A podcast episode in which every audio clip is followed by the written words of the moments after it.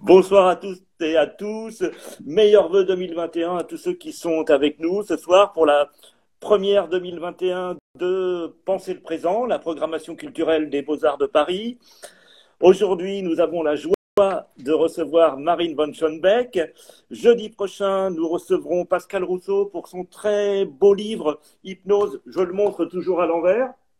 Euh, paru aux éditions des Beaux-Arts, et une euh, hypnose qui fait aussi l'objet d'une belle exposition, d'une très belle exposition au Musée des Beaux-Arts de Nantes, même si c'est fermé pour l'instant. Et euh, nous le recevrons avec Joris Lacoste, qui est auteur et metteur en scène, et nous, ferons, nous aurons un dialogue, mais cette fois-ci, ce ne sera pas sur Instagram, ce sera en Facebook Live, puisque nous avons la nécessité de passer des images, et puisque nous serons trois à dialoguer. Donc, je vous donne jeudi prochain rendez-vous sur le Facebook Live ou sur le Live Size pour les étudiants des Beaux-Arts. Voilà, donc euh, aujourd'hui, nous avons le plaisir, comme je vous le disais, de recevoir Marine von Schoenbeck, euh, qui est la présidente et cofondatrice de l'association Thanks for Nothing. C'est une association qui a été fondée en 2017 avec euh, Blanche de Lestrange, Anaïs de Senneville et Anne-Sara Benichou. Elle organise des projets artistiques et solidaires ayant un impact concret sur la société.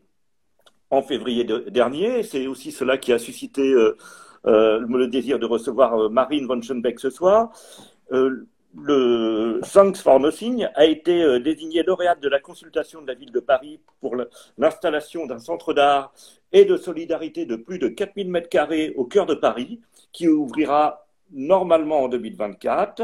Marine von Schoenbeck, en plus de diriger, euh, Thanks for Nothing et de l'avoir euh, créé avec ses camarades, cités déjà, enseigne à Sciences Po. Elle est membre du conseil d'administration du centre Primo Levi. Et de 2015 à 2018, entre autres choses, elle a euh, été directrice de la galerie Chantal Crouzel. Donc, bonsoir Marine. Je vais vous poser euh, euh, donc les questions que, que j'ai préparées pour ce dialogue sur art et philanthropie. Tout d'abord, comme vous êtes présidente de l'association qui cherche à rapprocher art et solidarité, Comment est née l'association et quels sont ses objectifs? Euh, alors, bah, comme vous l'avez dit euh, très justement, donc c'est une association qu'on a créée sous la forme d'un collectif de femmes en 2017, euh, justement à un moment où j'étais directrice de la galerie Chantal Crouzel et où, grâce à la galerie Chantal Crouzel, on a impulsé notre premier projet qui s'appelle, qui s'appelait We Dream Under the Same Sky. Et donc le but de notre association, ça a été finalement, et puis là je vais revenir sur peut-être des aspects plus personnel, mais parce que ce projet, c'est aussi la synthèse de parcours euh, professionnel, mais aussi de réflexion personnelle. Et puis, on va aussi aborder ces aspects-là pendant notre discussion. Et donc, ça a été de faire la synthèse, en fait, de ces deux volets de nos vies. Euh, donc, comme vous le disiez très justement, euh, c'est une structure que j'ai montée donc avec d'autres femmes, donc Blanche, Anaïs, Anne-Sara. Je voudrais, comme elles sont pas là ce soir, aussi parler un peu de leur carrière puisque je vais aussi parler beaucoup de, la structure en leur nom, mais aussi leur rendre euh, un peu hommage et puis expliquer pourquoi est-ce que on s'est retrouvé dans ce projet finalement. Euh, donc Blanche, par exemple, a été euh, directrice adjointe de la FIAC et notamment de tous les projets hors les murs de la FIAC pendant dix ans.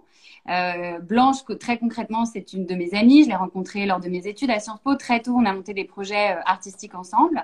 Et finalement, en travaillant à la FIAC, elle a aussi ouvert un champ de réflexion qui euh, est passionnant, qui était une première dans une foire d'art, c'est-à-dire de concilier une foire d'art comme la FIAC, très puissante, qui est avant tout un événement professionnel et marchand, mais elle a développé justement toute la programmation destinée au grand public, gratuite et accessible à tous. Et donc, elle a ouvert ce projet d'ailleurs les murs qui aujourd'hui est une évidence en fait dans le monde de l'art contemporain et des foires, qui est de mettre des œuvres dans l'espace public au moment d'une foire et de lier cet événement marchand à des institutions publiques ce qu'elle a fait, c'est qu'elle a mis en place des partenariats avec euh, le musée du Louvre, euh, avec euh, le musée d'histoire naturelle, avec le programme aussi qu'elle a mis en place aux Tuileries, au Petit Palais, où des artistes proposent des performances gratuites, accessibles à tous. Au Palais de la Découverte, l'année dernière, il y avait une très belle performance d'Oliver Beer notamment.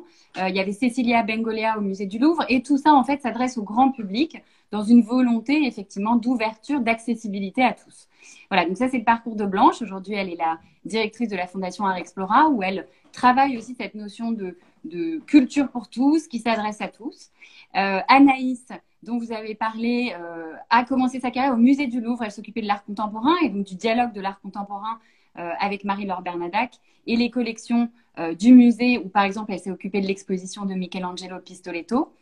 Anne-Sara a un parcours plus marchand, puisqu'elle a d'abord travaillé dans la galerie de Nathalie Serroussi, et aujourd'hui, elle a créé sa propre galerie. Elle représente les artistes Chourou Kayesh, euh, Julien Discrete, etc. Euh, il y a aussi Charlotte, euh, qui est une de nos associées, qui est installée à Zurich, et qui, elle, a pour le coup fait une trajectoire assez proche de ce qu'on a synthétisé avec Thanks. C'est qu'elle a commencé sa carrière dans le monde de l'art contemporain, puis elle a été vive pendant deux ans au nord du Kenya, euh, à proximité du plus grand camp de réfugiés au monde, qui s'appelle le camp de Kakuma, où elle a créé une école de code informatique en partenariat avec l'université de Nairobi. Et en fait, elle a développé ce projet, qui est un projet euh, véritablement qui donne des outils euh, aux populations qui sont malheureusement dans ce camp de réfugiés, puisque petite parenthèse sur la question de, de l'accueil des réfugiés et du statut des réfugiés. En moyenne, un réfugié reste dans un camp euh, pendant 17 ans, donc c'est quasiment une génération, c'est énorme. Et donc ces camps étant totalement dénués d'accès euh, à l'éducation, à la culture, malgré les projets humanitaires, elle a décidé d'implanter une école en dur, concrète, qui permet de faire cela. Puis elle est revenue en Suisse. Le projet suit son cours grâce à des financements qu'elle a obtenus et au partenariat de l'université euh, de Nairobi. Et maintenant, elle s'occupe du Galerie Weekend de Zurich, qui fait le lien justement entre les institutions culturelles et le monde des galeries, encore une fois, le monde marchand. Et voilà. Et finalement, j'ai aussi pris ce temps pour parler d'elle parce que notre parcours euh, a été jalonné de notre implication dans les institutions culturelles publiques. Moi, j'ai commencé ma carrière euh, au Musée contemporain à Chicago. Alors, c'est un cas particulier parce que ce sont les États-Unis avec des financements privés. Puis, j'ai rejoint Laurent Lebon dans son équipe de préfiguration pour l'ouverture du centre Pompidou-Metz, euh, où je suis restée jusqu'en 2012. Ensuite, je me suis occupée des programmes destinés aux collectionneurs et aux institutionnels de la FIAC, puis la galerie Chantal Crouzel. Et finalement, dans tout notre parcours, on a navigué entre le secteur public et privé, le monde marchand et le, la culture qui s'adresse effectivement à tous. Euh, et à côté de ça, et on vient à l'essence de ce projet, on était toutes très actives et militantes dans des projets euh, associatifs et humanitaires.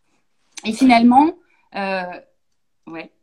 Oui, et, et, pourquoi Saint d'où vient ce nom? Alors et eh bien, ce nom, justement, il fait, il fait cette synthèse. Alors, ce nom, c'est le titre d'une œuvre de John Giorno, euh, qui euh, est une œuvre, un poème, en fait, une performance qu'il a réalisée à l'occasion de son 70e anniversaire, dans lequel c'est comme un, c'est comme des psaumes, il y a quelque chose de très, euh, euh, évidemment, enfin, qui se répète dans ce Thanks for Nothing, puisqu'il décrit un certain nombre d'éléments de sa vie et il décrit en fait l'ambivalence de la vie et de nos sociétés, qui est jalonnée évidemment d'inégalités, euh, d'incertitudes, de combats idéologiques et en même temps d'un pragmatisme, d'une confrontation au réel.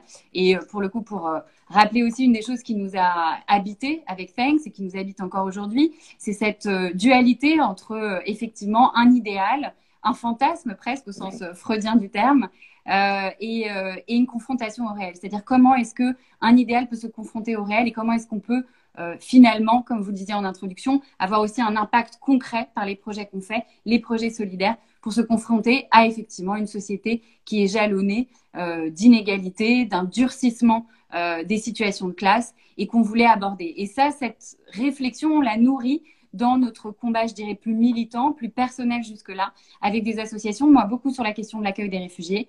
Pour euh, faire une petite parenthèse, moi, je viens d'un milieu familial extrêmement politisé, euh, qui a construit toute sa vie autour de l'extrême gauche, du trotskisme et du marxisme. Donc j'ai été biberonnée à ces concepts. Euh, J'en ai pas conservé l'engagement politique parce que ma place n'est pas, on n'a pas fondé un parti politique, hein, c'est pas ça. Mais évidemment, ce sont des choses qui nous ont nourris et travaillé et qu'on a essayer de traduire dans le champ culturel grâce à une plateforme, grâce à une association qui aborde aussi bien la création artistique que l'engagement social et humanitaire. En tout cas, il y a beaucoup de rouge dans le pull, dans les ongles. Euh, donc, euh, euh, Cinq se définit comme une plateforme philanthropique. Donc, on l'a vu, elle rassemble les acteurs, on l'a vu aussi, du monde de l'art, les entreprises, des sociétés civiles. Vous défendez des projets citoyens et durables. Mais, alors, quelle différence euh, faites-vous, puisque c'est quand même le sujet aujourd'hui, c'est aussi art et philanthropie, entre philanthropie et mécénat?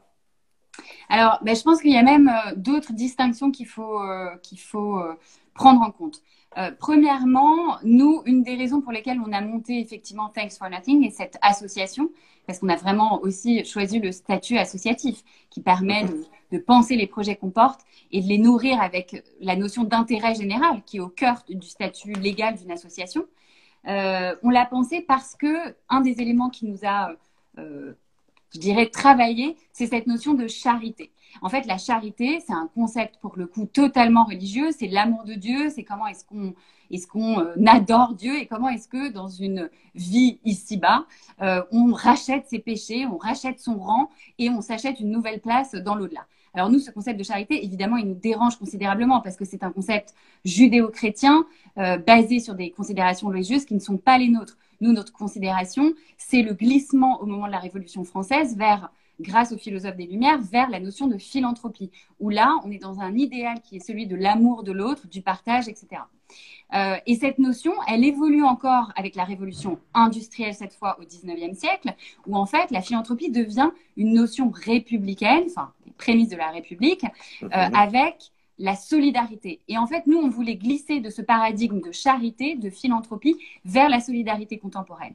Et là, pour le coup, ce qui est très intéressant dans cette notion de solidarité, c'est qu'on passe en fait de la providence divine qui, selon son bon vouloir, euh, aborde euh, l'égalité si tant est qu'elle puisse exister sur Terre, en tout cas selon des concepts religieux, et on glisse vers une notion plus euh, seulement divine, mais la providence de l'État. Et donc c'est pour ça qu'au XXe siècle, on parle de l'État-providence et que la notion de, charité, de solidarité, justement, elle est extraite en fait du discours juridique, puisque avant tout, la solidarité, c'était euh, le lien entre un créancier et la personne qui devait une créance, donc une dette. Euh, et finalement, cette notion légale s'extrait du champ juridique et intègre le discours politique pour montrer que l'égalité doit se jouer dans le champ politique et donc dans le champ de la loi. Et, euh, et ça, c'est ça qui est important pour nous, c'est de dire qu'aujourd'hui, dans le monde culturel, il ne faut plus jamais aborder les projets selon une notion de charité. Euh, il faut dépasser même la notion de philanthropie. Il faut glisser et rendre compte de tout ce que le XXe siècle a travaillé comme notion vers la solidarité. Et donc c'est pour ça qu'on parle de projets artistiques et solidaires parce que finalement c'est une vision horizontale et non plus descendante de la chose. C'est une horizontalité où la voix de l'artiste, c'est beaucoup un terme qu'on emploie, et la voix des humanitaires de, terrain qui sont au cœur des problématiques sociales et d'inégalité qui en rendent compte, peuvent s'exprimer au même niveau. Et donc nous, c'est tout ce qu'on a voulu positionner dans le discours de Seng, c'est ce glissement conceptuel euh, qu'il faut aujourd'hui incarner et qui, on en reparlera certainement aussi, ne peut plus être incarné seulement par l'État, puisque l'État, malheureusement, n'est plus celui qu'il était dans les Trente Glorieuses. L'État se désinvestit d'un certain nombre de champs sociaux. Et donc, qu'est-ce qu'on fait face à ça? Eh bien, nous, on estime que le citoyen, la société civile, peut s'en emparer tout en conservant cette idéologie d'une solidarité évidemment horizontale. Très bien, oui. On va revenir sur tous ces points. Hein, de façon, on va, on va approfondir. Là, je voudrais maintenant euh, passer euh, sur du, concret. Euh, un de, vous, de vos coups d'éclat, c'est d'avoir investi le pont Alexandre III, que vous avez rebaptisé Pont des Échanges pendant la Nuit Blanche 2018. donc, c'était vraiment, c'était un, un, moment phare pour vous. Pouvez-vous nous rappeler en quoi ont consisté l'ensemble de vos actions? Oui, bien sûr. Euh, alors, bah, le pont des échanges, effectivement, c'est un projet qui a été euh, très fort pour nous. Donc, au moment de la Nuit Blanche 2018, dont le, la direction artistique était assurée par euh, Gaël Charbot, euh, Gaël Charbot nous a confié un lieu absolument extraordinaire. C'est donc le pont Alexandre III. C'est vrai qu'on a beaucoup développé dans nos discours cette idée de créer des ponts, de créer des dialogues. Et donc, symboliquement, s'emparer mhm. d'un pont dans l'espace public, c'était évidemment très fort pour nous. Euh, à chaque fois qu'on pense des projets, euh, on pense évidemment au contexte, à la situation. Euh, évidemment, le contexte de situationnisme est très important aujourd'hui et pour nous, il l'est aussi, c'est-à-dire qu'il faut penser le lieu sur lequel on est.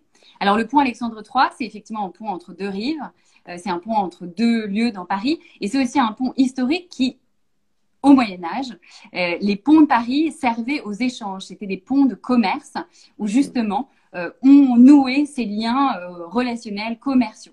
Et donc, nous, on a voulu repenser cette notion d'échange, pas sous la forme d'un commerce, euh, mais sur une notion contemporaine qui est un échange immatériel. Et donc, tout notre projet du Pont des échanges a été de créer cette possibilité de la rencontre immatériel grâce à l'art, grâce à la présence des artistes et grâce à la présence des associations. Puisque à chaque fois dans nos projets, il y a d'un côté une programmation culturelle et en dialogue une programmation associative d'associations invitées. Et donc là, ça a été une réflexion très intéressante pour nous de nous dire comment est-ce qu'on peut euh, installer sur ce pont euh, une programmation d'artistes. On a privilégié donc des performances parce que justement, on voulait que ce soit des moments euh, partagés avec le public l'immense public de la Nuit Blanche, puisqu'il y avait une marée humaine. Alors ça, c'était absolument magique parce que au bout d'un moment, le, projet aussi nous échappe quand justement mmh, on est plus dans un cadre institutionnel où où là, euh, voilà, la foule déboule littéralement sur le pont et puis euh, réagit avec, euh, avec l'architecture des lieux, réagit avec le dispositif et les dispositifs qu'on a mis en place. On avait fait une programmation de 12 performances avec, par exemple, Marie-Claude Pietragala qui était là pour une, des premières fois une performance dans l'espace public. et de l'autre côté, on avait invité cinq associations comme la Fondation Abbé Pierre, comme Bibliothèque sans frontières, comme l'Atelier des artistes en exil, qui justement placent au cœur de leur positionnement associatif, euh, la transmission via la culture. Bibliothèque sans frontières, on comprend très bien, le nom est très clair, l'atelier des artistes aussi en exil. Et, euh, et voilà, et donc ces, ces deux euh, programmations se nouaient, s'entremêlaient, grâce aussi à une très belle performance de Laure Prouveau, qui était une déambulation au milieu de tous ces, de tous ces visiteurs, euh, s'entremêlaient. Et comme à chaque fois, nous, on veut aussi proposer, vous le disiez en introduction, un impact concret, euh, on avait mis en place une collecte géante en fait d'objets culturels qui venaient servir les associations très concrètement et qui permettaient au public là encore de sortir d'une position de spectateur mais d'être à la fois acteur de tout ce dispositif euh, qui en lui-même était un projet euh, conceptuel. Et, euh, et donc, euh, le soir de la Nuit Blanche, on a proposé à tout le monde de venir à la rencontre des associations, à la rencontre des artistes, de se fondre dans cette masse et dans ce flux qu'on avait créé, et aussi d'apporter, euh, pour le coup de façon très concrète et pragmatique, un objet culturel, un livre, un instrument de musique, des crayons de couleur, du matériel de beaux-arts qui était offert, donné aux associations et qui venait alimenter leur travail au quotidien. Et pour donner que ce chiffre qui était absolument magique, on a collecté plus de 35 000 ouvrages euh, pour Bibliothèque sans frontières. Et là, on a aussi fédéré euh, tout le monde de l'art en amont, euh, puisque on a dit voilà, vous, tout le monde ne pourra pas être sur le pont ce soir-là, et donc on a sollicité plus d'une trentaine d'institutions culturelles, comme le Palais Tokyo, le Musée Picasso, le Centre Pompidou, qui ont participé à cette collecte en amont, et chacun a offert des milliers d'ouvrages qui malheureusement étaient stockés et, euh, et donc n'étaient pas euh, vendus. Euh, mhm. voilà. Et donc on a aussi sauvé euh, tous ces ouvrages euh, d'un stockage silencieux. Et finalement, ils ont repris vie sur ce pont et avec les associations qui évidemment étaient en plus très heureuses d'avoir toute une collection d'ouvrages de beaux-arts que normalement on leur donne assez peu parce que finalement peu de gens ont aussi ça dans leur bibliothèque et sont en capacité de les donner. Donc c'était aussi venir compléter euh, justement là euh, cette bibliothèque de beaux-arts pour une association comme Bibliothèque sans frontières. Et donc, c'était la plus grande collecte jamais réalisée par eux, ce qui, évidemment, en plus de toute la programmation qu'on avait mis en place, était un, un, un soutien concret et finalement assez simple à mettre en place mhm. et sous la forme d'une économie aussi euh, vertueuse euh, parce que les, les, les centres d'art et les musées qu'on avait sollicités étaient aussi très heureuses de ne pas envoyer ces livres au pilon, de ne pas les mhm. détruire et qu'ils puissent avoir, puissent avoir une seconde vie grâce à ce projet. Et Marine von Schombeck, et donc avec votre association 5 formes de signes, euh, est-ce qu'il y a d'autres projets que vous avez réalisés dont vous êtes particulièrement fiers bah alors je pourrais, je pourrais parler pendant des heures de tous nos projets parce que c'est un, le projet Thanks for Nothing, ça vraiment, c'est vraiment un projet qui, qui nous anime. Alors euh, j'ai parlé de, de, la façon dont on, voit, on, voit. dont on travaillait avec euh, avec mes camarades. Euh, elles, elles ont gardé leur activité. Moi, je suis dédiée à plein temps à ce projet. J'ai quitté euh, mon poste de directrice de la galerie Chantal Crouzel pour faire ça. Concrètement, ça veut dire que je n'ai pas eu de revenus pendant, enfin, jusqu'à aujourd'hui, en fait, euh, sur ce projet. Donc, c'est vraiment un investissement énorme. Donc, oui. Je, je rassure nos auditeurs, nous rémunérons nos invités. Ah non, non, non, mais ça, tout à fait. Mais ce que je veux dire, c'est que c'est que c'est un investissement énorme, et donc effectivement, tous les projets qu'on a pensés, euh, qu'on a mis en œuvre et qui ont fonctionné et qui ont tracé un sillon, euh, je dirais, d'idées, euh, et de pragmatisme, euh, évidemment, nous rend très heureuses. Moi, je repartirai du premier projet, We Dream Under the Same Sky, qui a vraiment défini euh, les lignes qu'on voulait tracer, c'est-à-dire des projets gratuits, accessibles à tous, qui mêlent véritablement la programmation artistique et l'engagement des associations. We Dream, et j'ai là le catalogue. Et ça, c'était en quelle année Marine von Schoenbeck, c'était en quelle année? Alors, c'était en 2017, c'était en septembre 2017. Euh, en fait, euh, grâce à la galerie Chantal Crouzel, on a sollicité euh, plus d'une trentaine d'artistes contemporains qui ont offert des œuvres pour organiser une vente aux enchères. Mais tout de suite, ce qu'on a voulu faire, c'était une grande exposition au Palais de Tokyo. Et grâce à Jean de Loisy, il nous avait mis à disposition gracieusement un espace au Palais pour qu'on puisse présenter ses œuvres et inviter les associations. Et je pense que là, on a trouvé le format, pour le coup, qu'on voulait véritablement mettre en place. C'est-à-dire que la vente aux enchères venait de façon très concrète financer les projets des associations. Mais en amont de cela, on a organisé cette exposition euh, pendant laquelle on a accueilli plus de 5000 personnes. Et les associations étaient au cœur du projet, euh, mhm. étaient euh, présentes tous les jours, avaient des tables rondes tous les jours, s'exprimaient et au-delà des fonds qu'on a récoltés, puisque là, il faut effectivement que je le mentionne, on a récolté plus de 2 millions d'euros grâce à cette vente aux enchères, qui ont financé énormément de projets dont je pourrais aussi parler. Au-delà de ces 2 millions d'euros qui sont considérables et qui ont changé la vie des associations pendant les trois dernières années pendant lesquelles on les a financées, il y avait aussi une instance de légitimation de leur discours grâce à une structure comme le Palais de Tokyo. Euh, parce que ces associations, elles ont évidemment un rôle euh, concret sur le terrain en tant qu'humanitaire, mais elles ont aussi un rôle de plaidoyer qui est très fort auprès des politiques. Euh, et pour une fois, elles étaient dans un lieu culturel, reconnu, entendu, comme le Palais de Tokyo, et donc le plaidoyer qu'elles portent au quotidien était aussi valorisé et symboliquement soutenu. Et ça, c'est des instances de reconnaissance aussi auxquelles ces associations n'avaient pas accès. Et donc nous, ce qu'on veut aussi développer, c'est ce type de collaboration, un financement concret, pragmatique et en même temps de la légitimation et un, soutien sous la forme de plaidoyer. Vous travaillez, euh, vous travaillez avec les entreprises. Vous savez que les entreprises, il y a un concept qui est beaucoup étudié, c'est celui de la responsabilité, responsabilité sociale euh, des entreprises. C'est un concept qui n'est pas évident, hein, qui a mis longtemps à s'imposer euh, dans les entreprises. Beaucoup, pour les libéraux, ça n'avait pas de raison d'être. Hein. On devait s'intéresser avant tout à la réussite de son entreprise, mais l'entreprise n'avait qu'une responsabilité de réussir, disons, à atteindre ses objectifs, mais pas de responsabilité sociale. Vous semblez euh, mettre au cœur de vos, de vos, problématiques, si je ne me trompe pas, cette responsabilité sociale en la pointant, en, demandant aux entreprises qui sont, euh, euh, qui vous aident. Qu'est-ce que vous pensez de ce concept? Est-ce que vous, pour vous, c'est un concept opérant ou vous en avez un autre que vous utilisez à la place? Alors, le, effectivement, le concept de responsabilité sociale des entreprises, c'est un concept, pour le coup, qui émerge euh, dans les années 80, euh, mais qui aborde aussi la question de la responsabilité environnementale et de l'impact, en fait, mhm. euh, du, des, des, entreprises sur la société. Euh, alors, c'est un concept qui, effectivement, qui permet de, de tirer plein de...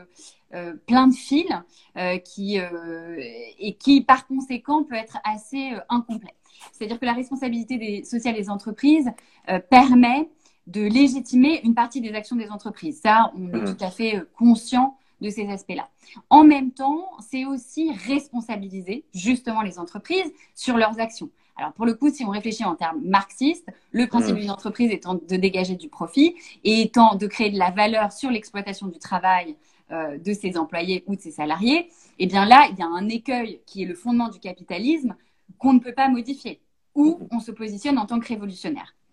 Euh, nous, la position qu'on a, c'est une position plutôt de réformateur, euh, c'est-à-dire que euh, la responsabilité des entreprises peut avancer. Et c'est dans, cette, dans cet ordre que nous, on veut faire avancer les choses. Mais on ne veut pas que la responsabilité sociale des entreprises soit là pour effectivement faire ce qu'on voit et ce que euh, on voit nous aussi parfois quand on est sollicité par des entreprises, c'est-à-dire du greenwashing, du social washing, etc.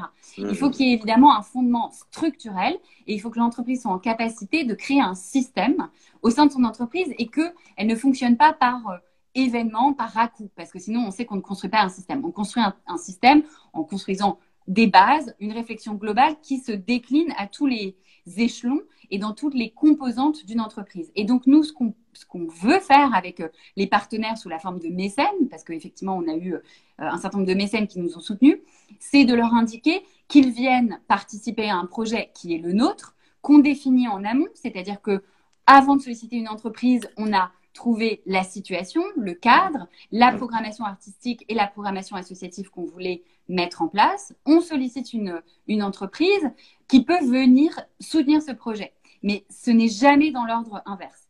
Et on va un peu plus loin, c'est-à-dire que quand une entreprise participe avec nous de ce projet-là, on construit avec elle une réflexion euh, poussée effectivement sur les questions sociales, mais aussi les questions environnementales et les questions, je dirais presque politiques en fait, qui se jouent au sein d'une entreprise. Qu'une entreprise est aussi une micro-société.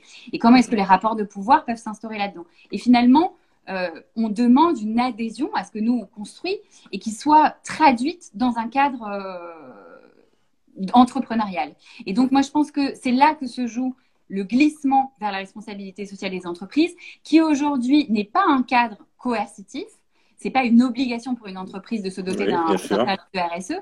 Et nous, c'est là effectivement que on aimerait que sans être une obligation pour l'instant, ce soit finalement une norme. Parce qu'avant d'être une obligation légale, eh bien, il y a un combat d'idées qui se joue dans la société qui est un combat de la norme. Et qu'est-ce qu'on trouve normal et qu'est-ce qui, à un moment donné, se traduit légalement dans un système politique? Et nous, ce qu'on veut mettre en place, c'est effectivement un ordre normal, de, enfin, pas normal au sens euh, qu'est-ce qui est normal, mais normé, pour le coup, dans un sens plus, euh, plus sociologique du terme, un cadre normé de ce qui après peut se traduire dans le champ politique par la loi. Mais je l'ai redit, nous ne sommes pas un parti politique, mais nous traçons les sillons qui peuvent alimenter effectivement un cadre légal mis en place par le politique.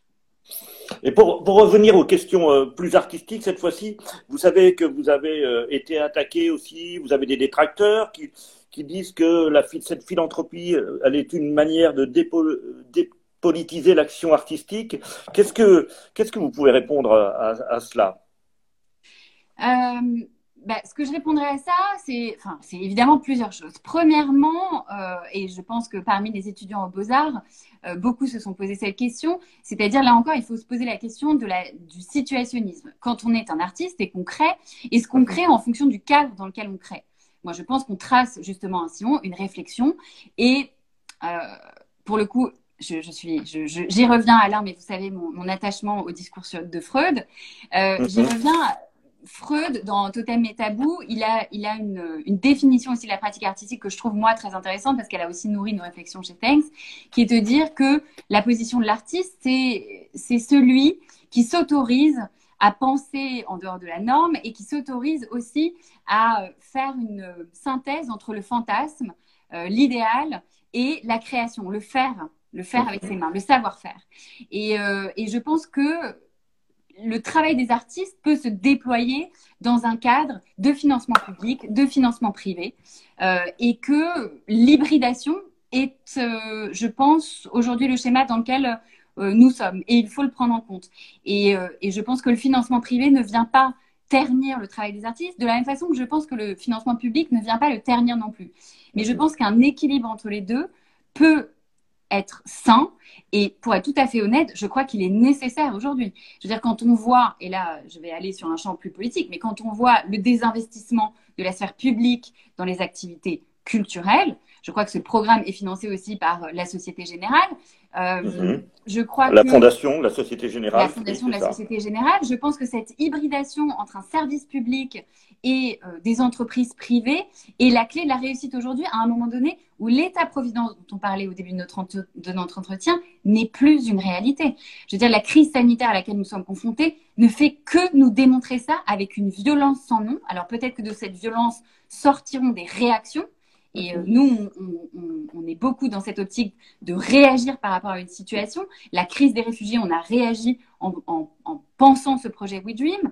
Euh, la crise sanitaire, on y a réagi aussi à notre façon. Mais quand on voit aujourd'hui les désinvestissements de l'État euh, face à la culture, que les musées soient encore aujourd'hui fermés, quand les grands magasins sont ouverts, quand les lieux religieux sont ouverts, on ne va pas refaire le débat et c'est pas l'objet. Oui, oui, on est d'accord. Mais, mais, le désinvestissement de l'État est réel eh bien, il faut aussi avancer de façon pragmatique et aller chercher de bons partenaires qui ne viennent pas contrarier le travail des artistes puisqu'ils arrivent après ce travail. Et donc, moi, je pense qu'il faut effectivement euh, être, enfin, placer chacun des intervenants au bon endroit. L'artiste doit être libre de sa création, le financement doit être géré par des intermédiaires que nous sommes. Et c'est à nous de créer ce cloisonnement entre le travail des artistes et le travail des structures. Et nous, nous sommes là pour justement euh, être les garants de cette indépendance de l'artiste et j'allais dire aussi, puisque nous, on parle beaucoup des associations et de l'indépendance des associations. Nous, nous devons être les garants de cela. Et c'est pour ça qu'en tant qu'intermédiaire, nous devons fractionner les choses et cloisonner les choses. Et évidemment, choisir, c'est-à-dire que nous ne travaillerons pas avec n'importe qui. Donc, euh, voilà. Donc, moi, je pense que non, ce n'est pas une question de dépolitisation, c'est une question de cloisonnement, d'intermédiation et de laisser euh, des espaces et que voilà, les artistes doivent rester dans leur, dans leur, dans leur position et les intermédiaires comme nous doivent faire ce travail d'hybridation qui est une nécessité. On va revenir au projet des, grands voisins. Euh, ça, vous l'avez nommé autrement, je crois. Hein. Ça, un autre nom, c'est la collective.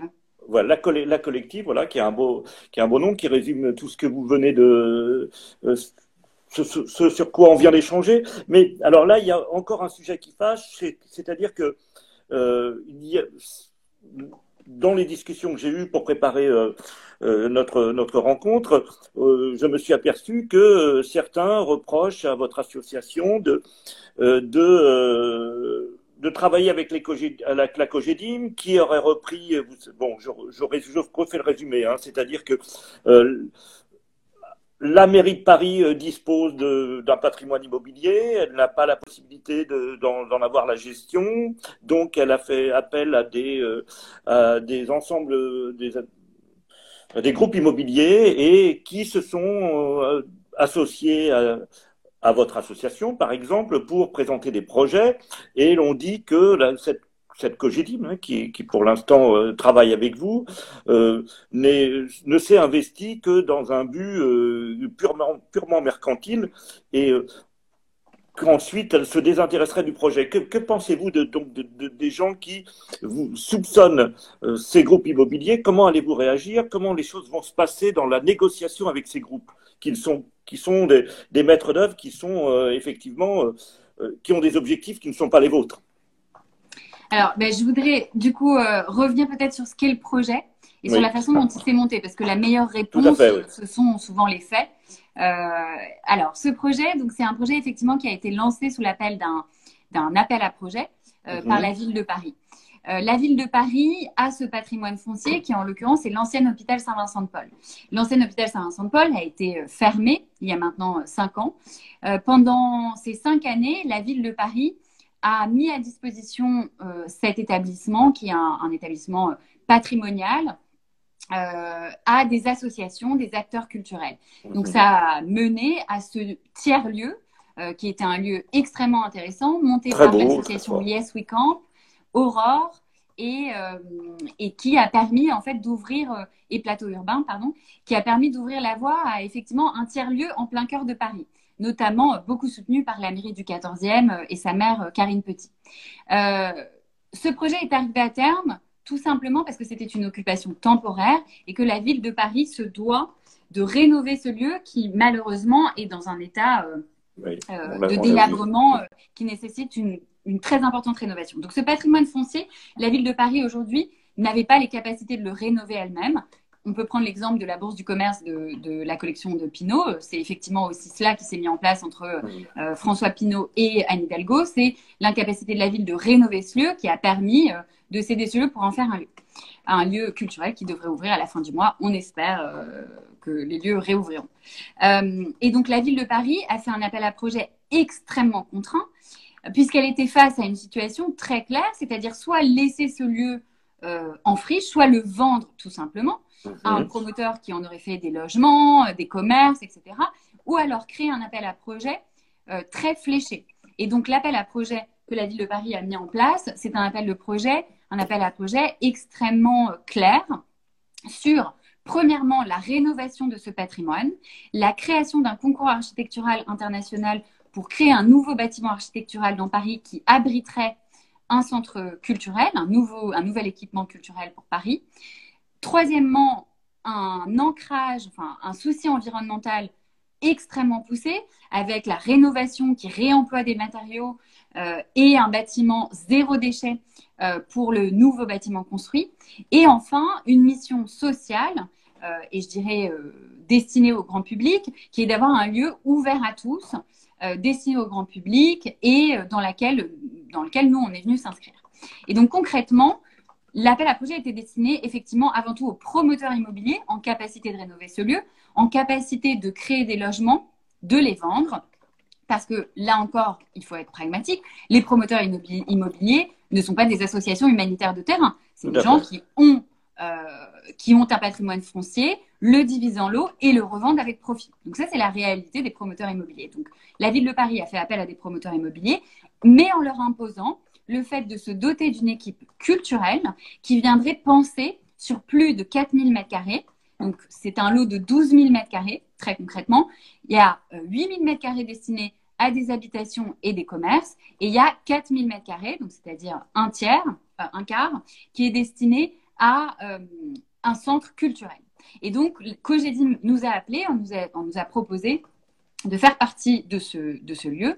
Et donc, nous, nous sommes dit, puisqu'on était jusque-là, euh, on crée des événements, mais sans être ancré dans un lieu, c'était notre volonté euh, première, on s'est dit qu'après trois ans d'activité, on était en capacité de s'ancrer dans un lieu, qu'on avait tracé des sillons idéologiques, intellectuels, artistiques et solidaires qui nous permettaient de faire la synthèse à présent dans un lieu.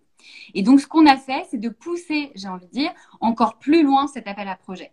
C'est-à-dire que euh, le cahier des charges demandait un équipement culturel. Donc, nous, concrètement, on va défendre et on va créer un centre d'art de plus de 1000 mètres carrés qui accueillera deux expositions par an. On crée des résidences d'artistes, ce qui n'était pas imposé, hein, ce qui n'était pas demandé, mais c'est notre choix, des résidences d'artistes pour accueillir en résidence plus d'une dizaine d'artistes internationaux et de penseurs internationaux dans ces espaces. On a un espace polyvalent où on pourra faire des conférences, des projections, etc. Et le reste des, espaces, on a décidé de ne pas l'occuper nous.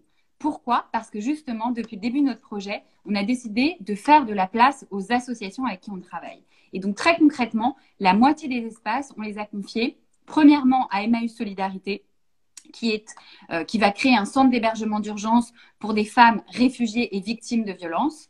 Deuxièmement, le restaurant qui euh, faisait partie du cahier des charges, on ne l'a pas confié à un restaurateur lambda, on l'a confié au Refugee Food Festival qui travaille à remettre en selle les chefs réfugiés en France. Et troisièmement, on a confié un espace très grand à Make Sense, qui est un incubateur social, qui en fait est là pour accompagner des associations de leur démarrage jusqu'à leur montée en puissance et qui, par ailleurs, a des, euh, soutient de nombreuses associations dans des activités ouvertes à tous. Donc en fait, on a décidé que la part culturelle ne devait constituer que la moitié de ce projet et que la part sociale devait constituer l'autre moitié. Donc en fait, on a été encore plus loin que l'appel à projet de la ville de Paris. Et encore une fois, ce n'était pas une nécessité, c'est nous qui avons porté ça. Et on a finalement décidé de travailler sous la forme d'une collective et donc là encore horizontale, où chacun a sa responsabilité euh, à prendre, euh, et que finalement c'était dans ce dialogue et dans cette euh, intégration réelle des associations qu'on pouvait faire bouger les lignes. Et donc pour revenir à votre point initial, Cogedim fait partie de ce projet. Ils sont là encore à leur place, qui est celle de rénover, de construire et de vendre de l'immobilier.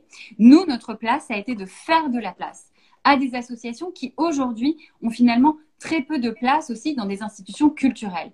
Parce que bien sûr qu'il y a des départements des publics et pour avoir travaillé au Centre Pompidou, je sais à quel point c'est une dynamique importante. Mais nous, on voulait aller encore un peu plus loin en disant ce ne sont pas les associations qui vont être accueillies dans les espaces culturels. Les associations, elles font déjà partie de ce pôle culturel et solidaire qu'on construit. Et donc là encore, on ouvre et on espère qu'on ouvrira justement vers une forme de nouvelles normes dans lesquelles les associations peuvent être intégrées. Il y a un dispositif qui nous a beaucoup intéressé pendant la phase de réflexion du concours, qui est à la Tate, à Londres. Euh, le premier étage de la Tate, depuis deux ans, est consacré à l'accueil exclusif d'associations. Et chaque conservateur, enfin curateur de la Tate, mhm. doit aller installer son bureau pendant au moins six mois au ah cœur de la vie des associations. Et donc ça, pour nous, c'était très intéressant de dire que finalement, ce ne sont pas aux curateurs d'aller chercher les associations et d'être toujours, encore une fois, dans cette forme de charité où, en fait, on vient, on dit, ah ben, venez, les associations, faire une visite dans les institutions culturelles. Évidemment, c'est nécessaire, mais finalement, est-ce qu'on ne peut pas aujourd'hui aller un peu plus loin en mettant les associations au cœur d'une politique culturelle institutionnelle? Ben, Nous, c'est ce qu'on prône et, en l'occurrence, notre espace d'exposition sera directement connectés aux ateliers d'artistes et à l'espace d'accueil d'urgence de Solidarité pour ces femmes. Donc en fait, les premières personnes avec lesquelles on travaillera au quotidien, ce sera aussi tout ce tissu associatif. Et ça, c'est une nouveauté. Et en tout cas, c'est un discours qu'on a véritablement défendu très fortement avec la ville de Paris et avec Cogedim, parce que c'était pas simple de le défendre euh, ni auprès de l'un ni auprès de l'autre. Mais nous, c'est quelque chose qu'on a poussé en disant que ça devait rester notre colonne vertébrale et qu'on n'allait pas transiger sur ce point-là. Justement, euh, Marine von Schonbeck, quand il y a un conflit euh, avec euh, parce que comme il y a des intérêts qui sont très divergents, il peut, y avoir évidemment des éléments communs, on l'espère, mais qui arbitre? Alors C'est la ville de Paris Vous avez un, vous avez un, cabinet juridique qui vous soutient Comment, comment ça fonctionne? Ou c'est juste de la négociation? Et c'est difficile de négocier quand on a des groupes aussi puissants alors, c'est ce projet, c'est un, projet euh, qui effectivement, alors c'est un projet, il, faut le dire tout de suite, c'est un projet extrêmement innovant. C'est-à-dire que euh, l'ampleur de ce projet-là euh, est assez nouveau pour l'ensemble des acteurs. C'est nouveau pour Cogedim, c'est nouveau pour la ville de Paris et évidemment c'est nouveau pour nous, vous vous en doutez bien. donc, c'est pour ça que la ville de Paris a voulu cadrer au maximum dès le démarrage et donc dès euh, l'appel à projet et le rendu du concours et l'oral que chacune des équipes défendant son projet a voulu porter, a cadré au maximum. Donc en fait, l'oral euh, et le rendu du projet a consigné de façon euh, à, donner des responsabilités à chacun. Donc ça veut dire qu'on s'est engagé, chacun, Cogedim, Thanks for Nothing et l'ensemble des partenaires que nous avons à participer, invités à participer au projet, nous, nous devons de respecter un certain nombre de champs. si nous ne les respectons pas, que ce soit Cogedim ou nous, la ville de Paris nous demandera des comptes. Et donc ça, c'est un cadre qui a été posé dès le moment du concours et sur lequel on ne peut pas revenir. Euh, donc, il y aura un centre culturel, il y aura le centre d'hébergement d'urgence d'Emmaüs et tout ce que je viens de décrire. Et si les changements ne sont pas, euh, enfin, si cette évolution et des changements sont appliqués, bien sûr, c'est la puissance publique, c'est la ville de Paris qui est là pour être le garant euh, de ce système. Et aujourd'hui, de façon très concrète, je vais vous expliquer comment ça marche. Aujourd'hui, on avance avec Cogedim, par exemple, sur la, le volet architectural. Là, on est en plein dans le pré-permis de construire. C'est-à-dire qu'on valide l'usage des espaces et donc ils doivent être conformes à la façon dont on va les utiliser. Nous, pour faire des expos, pour accueillir des artistes, le Refugee Food Festival pour faire de la cuisine, Emmaüs pour accueillir des femmes réfugiées. Donc les espaces doivent être conformes aux usages. Et ça, évidemment, euh, nous négocions des choses, nous revenons sur des points, mais en tout cas, la ville de Paris est là pour euh, effectivement arbitrer si euh, des choses sont faites selon un usage qui ne pourra pas être propre. On dit un usage impropre à l'utilisation une fois l'établissement ouvert. Donc, la ville de Paris est là pour arbitrer. Concrètement, la ville de Paris ne finance rien de cette opération. C'était un des aspects principaux de cet appel à projet, c'est de dire tout cela doit relever du financement privé. Euh, et donc, vous devez aussi nous montrer un, nouveau modèle économique, ce qui a été très euh, difficile pour nous aussi de réfléchir selon un, nouvel, un nouveau modèle économique. Mais finalement, les grands voisins avaient mis en place un nouveau modèle économique et on s'en est beaucoup inspiré pour notre projet.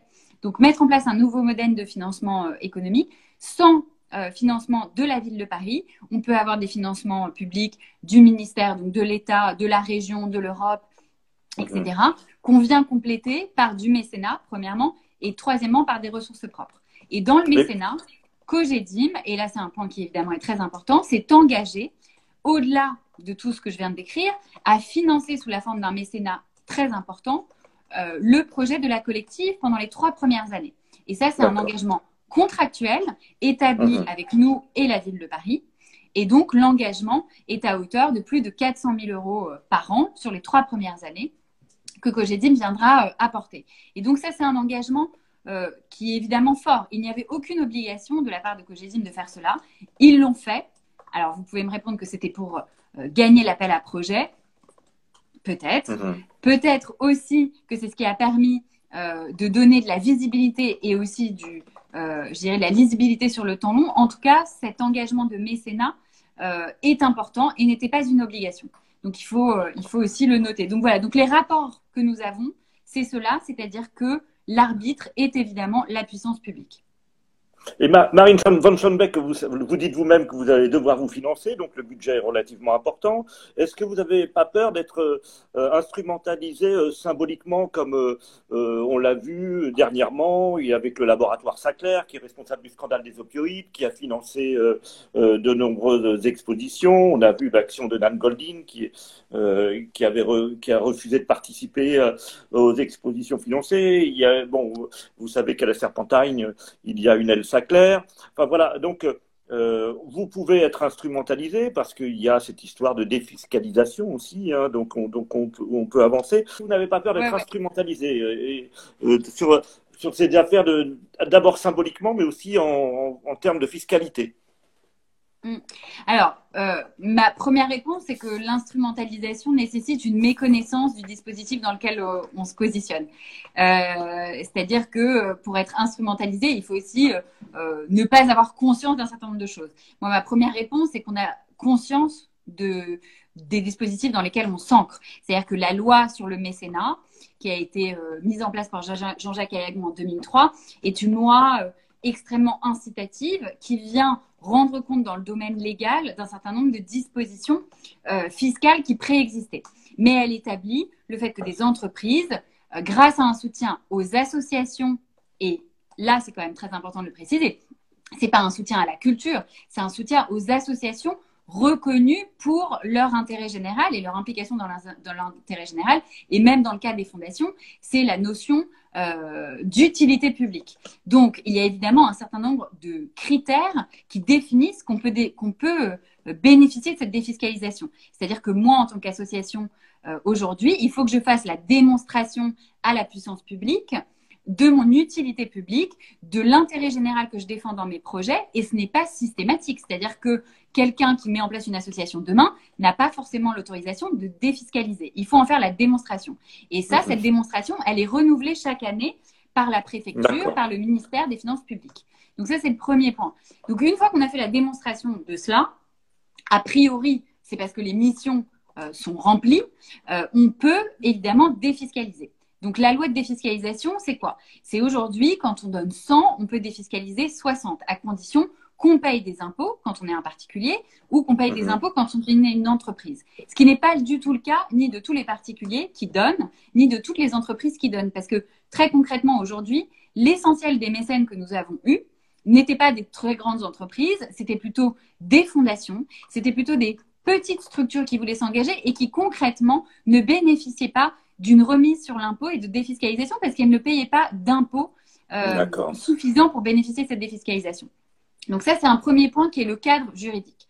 Ensuite, sur l'instrumentalisation, je dirais plus idéologique, ce que vous disiez évidemment est essentiel. C'est-à-dire que nous, aujourd'hui, comme je vous le disais, d'abord, on pense nos projets, notre programmation artistique et associative, et ensuite, on va solliciter des partenaires. Et c'est jamais l'inverse. C'est-à-dire qu'on va jamais solliciter une entreprise en disant qu'est-ce qu'on peut venir cocher comme case avec vous. Ça, c'est une toute autre démarche. Et évidemment, on est très soucieuse des structures avec lesquelles on s'associe. En l'occurrence, si je regarde nos partenaires, c'est beaucoup euh, des partenaires du monde culturel. C'est Sotheby's qui nous a permis euh, d'organiser une vente aux enchères euh, caritative récemment. Ça a été Christie's, ça a été la, collection effectivement Pinot, ça a été euh, le Perchoir, qui est un de nos partenaires depuis le début de notre projet, qui a, donc, comme vous savez, des restaurants, des bars, etc. Ça a été le fonds de dotation Agnès B, ça a été euh, la marque de champagne euh, Ruinard, etc. Et à chaque fois, on s'est assuré que, d'une part, comme je le disais en introduction, il y avait une adhésion au projet qu'on défendait. Ensuite, il y avait au sein de ces structures un engagement qui était réel et qui courait sur le long terme, puisque moi, je crois beaucoup au fait et au faire, comme, disait, comme dit Thomas Hirschhorn, c'est-à-dire qu'est-ce qu'on fait concrètement sur le temps long et comment on s'engage sur le temps long? Euh, ça, c'est un indicateur qui, en général, est précieux. Et, par exemple, en effet, euh, c'est poser la question chez nous euh, de certains soutiens que nous n'avons pas acceptés. Et mhm. pour être très clair, nous n'accepterons pas effectivement un, une participation de d'assaut armement ou aviation dont on sait le financement d'activités qui nous ne correspondent pas à notre idéologie. Total, je pense que nous ne prendrons, enfin c'est pas je pense, et nous ne prendrons pas de l'argent de la fondation Total. voilà, il y a des il y a des structures comme ça. Je suis capable de les nommer. Nous sommes toutes capables mhm. collectivement, puisque nous sommes un collectif encore une fois. Mhm. Nous sommes toutes capables de les nommer en disant que nous ne travaillerons pas avec ces, acteurs-là, parce qu'évidemment, elles, présentent des limites évidentes. Euh, avec certaines autres structures, euh, il est possible d'engager le dialogue et surtout, il est possible d'engager un dialogue de restructuration et de euh, justement de responsabilité sociale et environnementale que grâce à un premier projet amorcé avec Thanks for Nothing, on peut amorcer sur le temps long avec une structure. Et, la nécessité de choyer euh, les mécènes, est-ce qu'elle n'entraîne pas une transformation de l'art vers le divertissement euh, du type repas, concerts, sorties diverses, etc. Est-ce que c'est pas un danger ça pour, pour l'art? Euh, alors, bah si, moi je pense que c'est tout à fait un danger, en effet. Euh, c'est-à-dire que l'art n'est pas euh, n'est pas n'est pas juste événementiel. Alors, est-ce que c'est un divertissement? Le mot effectivement n'est pas approprié. mais non, alors. C'est un danger. Maintenant, justement, c'est encore une fois là où on met le curseur. C'est-à-dire que nous, par exemple, l'année dernière, on a organisé un certain nombre de projets mais qui, qui ne sont pas là pour répondre à une nécessité de mécène. Si on prend l'exemple du concert qu'on a organisé euh, avec, euh, euh, par exemple, Mathieu Chédy de Trianon, c'était un projet qui permettait de venir financer le fonds de dotation Merci, qui agit notamment sur la question de l'accueil des réfugiés, et qui était un moyen, là encore, de lever des fonds, de soutenir les associations. voilà. Et en fait, nous, on, on se fixe jamais un cadre organisationnel je dirais, restreint, c'est-à-dire qu'on peut organiser des expos, on peut organiser des concerts, on peut organiser des rencontres, on peut organiser des workshops, des débats. On a fait un colloque sur la question de l'art et de l'engagement euh, au musée du Louvre, euh, mais il ne s'agit pas de divertir un mécène. Et là encore, le cadre légal de la loi de 2003 de Jean-Jacques Aragon sur le mécénat fixe un certain nombre de contreparties qui sont souvent des contreparties de visibilité, comme la mention d'un logo, euh, voilà, qui est évidemment euh, euh, intégré dans l'essentiel des structures qui bénéficient de mécénat. Et après, on fixe effectivement le cadre de contrepartie. Et alors nous, on n'a jamais organisé de divertissement pour nos mécènes pour la simple et bonne raison que tous nos projets sont accessibles et gratuits à tous et que si cette condition n'est pas remplie, on ne fait pas de projet. Et donc, par définition, les projets, ils sont destinés au grand public et bien sûr que les mécènes peuvent y participer, mais finalement, ils peuvent y participer au même titre que le grand public. Donc ça, c'est la spécificité aussi de ce que nous, on a pensé dès le départ comme cadre pour Stengs, c'est-à-dire un projet ouvert à tous et gratuit pour tout le monde. Est-ce que les artistes euh, sont réticents, certains artistes sont réticents à participer à vos actions ou est-ce que euh, globalement euh, ils participent avec enthousiasme? Bah écoutez, non, on a eu beaucoup de chance et beaucoup de soutien depuis le début de nos activités, donc depuis 2017. Et c'est aussi pour ça que je le disais un peu en introduction. Voilà, notre notre volonté, c'est de tracer ce sillon, de tracer de nouvelles lignes, on espère, euh, euh, dans le champ culturel et dans le champ de la solidarité. Et de fait, et c'est en fait c'est aussi pour ça que après le premier projet We Dream, moi j'ai quitté mon job chez Chantal Crouzel, non sans regret parce que c'est une femme admirable et que d'ailleurs vous pourriez peut-être inviter dans un débat. Mais mais c'est une femme admirable qui a une carrière extraordinaire. Elle fête actuellement ses 40 ans euh, et travailler avec elle, évidemment, a été un enseignement énorme. Donc, j'ai eu du mal à quitter la galerie pour me dédier à 100% au projet de Thanks, mais nous l'avons fait dans une volonté collective parce que dès le début, on a vu à quel point euh, le monde de la culture, le monde associatif euh, venait aussi nous chercher à cet endroit-là comme intermédiaire, comme euh, pont, comme lien social, comme lien euh, euh, de programmation, comme lien de visibilité, comme appui sur le plaidoyer dont je parlais aussi un petit peu plus tôt. Et finalement, beaucoup de gens, et je dirais aussi bien dans le secteur public que privé, nous ont soutenus. Et tous les artistes que nous avons sollicités jusqu'à jusque-là euh, ont participé avec beaucoup d'enthousiasme, se sont investis parfois sur le temps long avec nous, ont pensé même des projets spécifiques. Euh, c'est le cas, je pense à Mélico Agnan, qui avait participé justement au Pont des échanges et qui a souhaité créer une œuvre pour Bibliothèque sans frontières et une œuvre qui aujourd'hui navigue dans les camps de réfugiés dans lesquels interviennent Bibliothèques sans frontières. Donc c'est une œuvre et un livre blanc qu'il a confié sous la forme d'une édition qu'on a produite à Bibliothèques sans frontières. Donc en fait, il y a même un investissement qui peut parfois aller très loin et qui euh, nous a encouragés dans cette dynamique. Donc aujourd'hui, beaucoup d'artistes étaient euh, très heureux de participer. Thomas Hirschhorn, euh, pour le mentionner aussi, a, participé au premier colloque à l'école du Louvre où il a abordé justement son travail grâce à cette plateforme qu'on avait créée sur la question de, de l'art et de l'engagement et où il a parlé aussi de la des monuments qu'il avait créés. On peut parler du, du, Gramsci monument qu'il a créé, où justement il questionne ce que c'est l'hégémonie culturelle, il questionne la participation du public dans tous ces projets. Euh, on peut penser au projet Flamme éternelle au Palais de Tokyo, où le public faisait l'œuvre, en fait, participait à la construction euh, théorique sous la forme de colloques. Euh, à l'œuvre, mais à la, à, la, à la, participation aussi plastique au travail. Et donc voilà, nous, c'est aussi des artistes comme ça, euh, je dirais, qui, euh, qui sont aussi dans les interstices de cette pensée interstitielle euh, qu'on va, on va chercher. Et peut-être que je terminerai sur ce point-là, c'est-à-dire que pour nous, l'interstice, euh, évidemment, Marc s'est posé la question, Lux, Rosa Luxembourg se sont posé la question, comment face à une réalité on agit? Est-ce qu'on doit euh, faire un combat politique révolutionnaire? Est-ce qu'on doit donc s'empêcher d'agir? Ou est-ce qu'on se place en pragmatique et en combat de la pensée pour tracer des lignes à l'intérieur d'un système? Et, donc, c'est là que nous, on se positionne, dans cet interstice que les grands voisins et que le projet de la collective nous permettent de, de, mettre en place, euh, dans cet interstice du, du Palais de Tokyo, dans cet interstice de, de Sotheby's. Et moi, je pense que dans ces interstices, en fait, on peut faire beaucoup de choses. Et, euh, et les artistes, évidemment, y contribuent et euh, avec beaucoup d'enthousiasme. Et donc, on en a été évidemment très heureuse.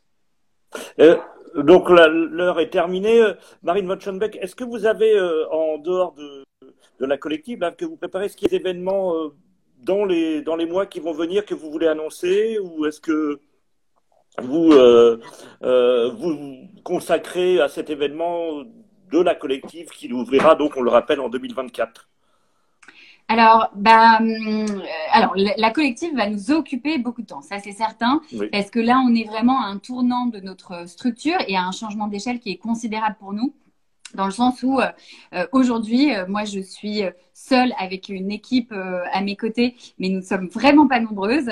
et on doit passer en 2024 à une équipe de plus de 10 personnes qui gère un lieu de 4000 mètres carrés avec un budget de fonctionnement, je l'ai pas dit, mais qui est de 2 millions et demi d'euros par an.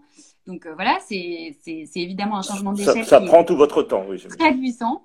Donc on y passe beaucoup de temps, mais on va continuer à développer bien entendu les activités de Thanks. Il y a plusieurs projets qui sont en train de se dessiner cette année. Euh, on va reproduire le colloque sur l'art et l'engagement euh, qu'on fera donc en 2021 pour la quatrième fois, où on fait dialoguer aussi bien des artistes, des personnalités du monde de l'art et des représentants du monde associatif, là encore selon une égalité très horizontale. Euh, donc ça, ce sera le cas. Et pour le reste des projets, moi, je vais être tout à fait honnête. Comme tout est compliqué en ce moment, euh, je dirais qu'il y a 10 projets qui sont lancés et nous attendons en ce début d'année qu'ils se confirment. Euh, mais comme tout avance à pas de, de, de chat, de tout petit chat, euh, de tout petit chat très, très prudent, eh bien, euh, nous attendons des confirmations. Donc, le colloque du Louvre se tiendra. Et pour les autres projets, je vous les annoncerai, euh, j'espère, euh, enfin, on vous les annoncera, j'espère, très bientôt. Mais pour l'instant, euh, bah, on est dans une réalité, pour le coup, que tout le monde subit, c'est-à-dire un attentisme et un immobilisme qui est glaçant et qui interroge aussi sur la capacité des dirigeants et des directeurs d'institutions culturelles à aussi venir en ce moment agiter le débat politique en disant comment peut-on tolérer aussi longtemps la fermeture des établissements culturels et est-ce bien raisonnable?